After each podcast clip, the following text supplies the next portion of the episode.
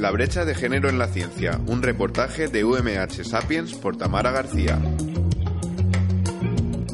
La profesora del Departamento de Biología Aplicada del área de Ecología de la Universidad Miguel Hernández, Esther Sebastián González, ha realizado un estudio en colaboración con investigadoras internacionales sobre la brecha de productividad entre hombres y mujeres en la ciencia.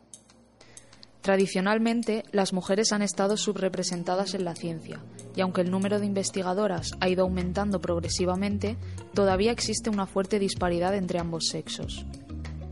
A nivel mundial, las mujeres representan el 53% de los graduados de licenciatura, el 43% de los graduados de doctorado y el 28% de los investigadores.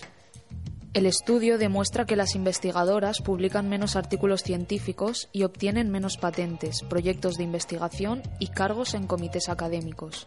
Existe un prejuicio sobre que las mujeres son más débiles y que se ven obligadas a demostrar que son mejores que los hombres para ser evaluadas de igual forma.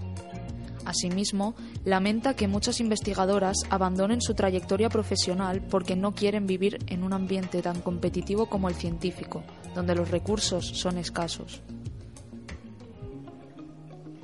El estudio concluye que las mujeres son menos productivas que los hombres en el ámbito científico, especialmente en las ciencias técnicas, pero que esta afirmación es debida a que las mujeres publican menos artículos y que no se tienen en cuenta otros factores como la edad. Este es el motivo por el que se han evaluado otros aspectos, como el éxito. Según Esther Sebastián, el éxito se entiende como la relación entre lo que un investigador solicita y lo que le aceptan. Cuando se evalúa el trabajo de los investigadores, el éxito es idéntico en ambos sexos, pero cuando se evalúa el currículum, el éxito es mayor en hombres. Esta diferencia puede deberse a que en muchas ocasiones no aparece el nombre del autor en el trabajo y entran en juego los prejuicios de la persona que lo evalúa. Así lo ha demostrado un experimento en el que se presentaban dos currículums idénticos para su evaluación, uno con nombre femenino y otro con nombre masculino. Como resultado, el currículum del hombre fue mejor evaluado y recibió más ofertas de trabajo. Otro de los factores que se han tenido en cuenta para evaluar el éxito de los científicos es el impacto. En ciencia, el impacto tanto de los artículos como de las personas está influenciado principalmente por el número de citas. Un artículo tiene mucho impacto si otros investigadores lo citan repetidas veces. El estudio ha demostrado que los hombres son citados en mayor número. Sin embargo, si no se tienen en cuenta las autocitas, no hay diferencias en el impacto, ya que los hombres suelen citar sus propios artículos más que las mujeres. Esther Sebastián afirma que, por lo general, las mujeres suelen encargarse más del cuidado de la casa y de los hijos. Esto supone un trabajo extra para ellas que dificulta su rendimiento en la labor científica.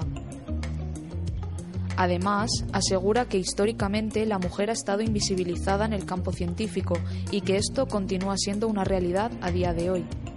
También defiende la idea de que una comunidad científica integrada por investigadores de diferentes sexos y nacionalidades puede ser muy favorable para el resultado final del trabajo.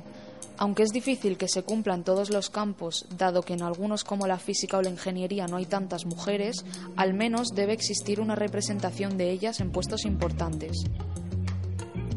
La investigadora asegura que la desigualdad comienza en la escuela, donde se inculcan roles diferentes a los niños y a las niñas.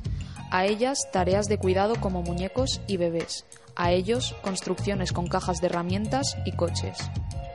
Esther Sebastián considera que debe haber una gran concienciación para que quienes valoran el trabajo científico sepan que el problema de la desigualdad entre sexos existe y que lo deben tener en cuenta a la hora de evaluar. Del mismo modo, cree necesario fomentar la diversidad entre los grupos de trabajo.